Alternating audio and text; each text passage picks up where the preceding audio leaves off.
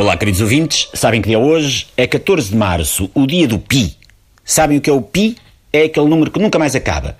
O 3,14, 15, 92, 65, 35, 89, 79, 32, etc. etc. Como o 14 de março nos Estados Unidos se escreve 3 barra 14, ficou o dia do Pi. É agir, não é? As coisas que a malta se lembra quando está a tomar duche. Eu acho que foi no Polibanco que ocorreu Leonardo da Vinci inventar o helicóptero. Quer dizer, ouvi dizer. Vem isto a propósito, como já perceberam, de nova comissão parlamentar de inquérito sobre a antiga administração da Caixa Geral de Depósitos.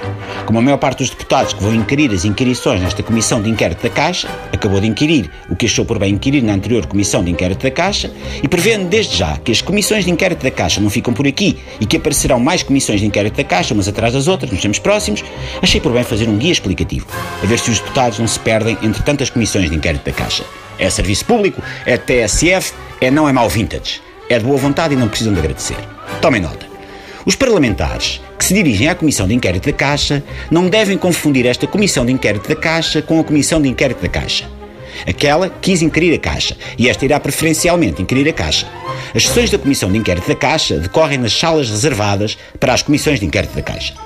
Dadas as limitações de espaço de trabalho no Parlamento, convirá talvez no futuro construir um novo edifício que albergue todas as comissões de inquérito da Caixa para que seja possível a existência em simultâneo de 50 ou mais comissões de inquérito da Caixa. As contas são simples. Há 230 deputados. Se cada comissão de inquérito da Caixa ocupar 5 deputados, o Parlamento português conseguirá ter 46 comissões de inquérito da Caixa a funcionar em simultâneo. Ou mais. Um deputado pode estar numa comissão de inquérito da Caixa de manhã ir a outra comissão de inquérito da Caixa à tarde e passar por uma terceira comissão de inquérito da Caixa que tenha começado atrasada por causa de um jogo de bola.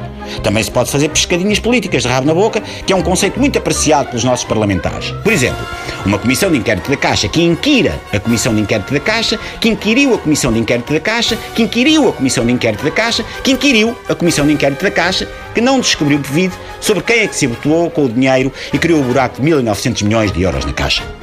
Em democracia, nunca há comissões de inquérito da Caixa a mais. Há quem gabe as democracias parlamentares nórdicas, mas vá lá saber-se porquê. Nenhuma delas tem uma comissão de inquérito da Caixa. Os grandes trogloditas incivilizados. Tomara eles criar uma comissão de inquérito da Caixa que valha metade de uma das nossas comissões de inquérito da Caixa. Não esqueçamos que a Revolução do 25 de Abril propôs-se cumprir três desígnios: descolonizar, democratizar e desenvolver comissões de inquérito da Caixa. Senhoras deputadas, senhores deputados do meu país, bem-ajam pelo vosso afã na multiplicação industrial de comissões de inquérito da Caixa. Criar mais uma comissão de inquérito da Caixa é bem mais importante do que resolver os problemas graves que Portugal tem na educação, saúde, justiça, pobreza ou economia. São temas menores e muito vistos, convenhamos. Agora, uma comissão de inquérito da Caixa, ui, venham às lúzias. Até é pena não podermos colonar o deputado do CDS, João Almeida, para ele conseguir ir a todas. Tínhamos esperança, a ciência médica está muito avançada. As comissões de inquérito da Caixa que não. Até amanhã.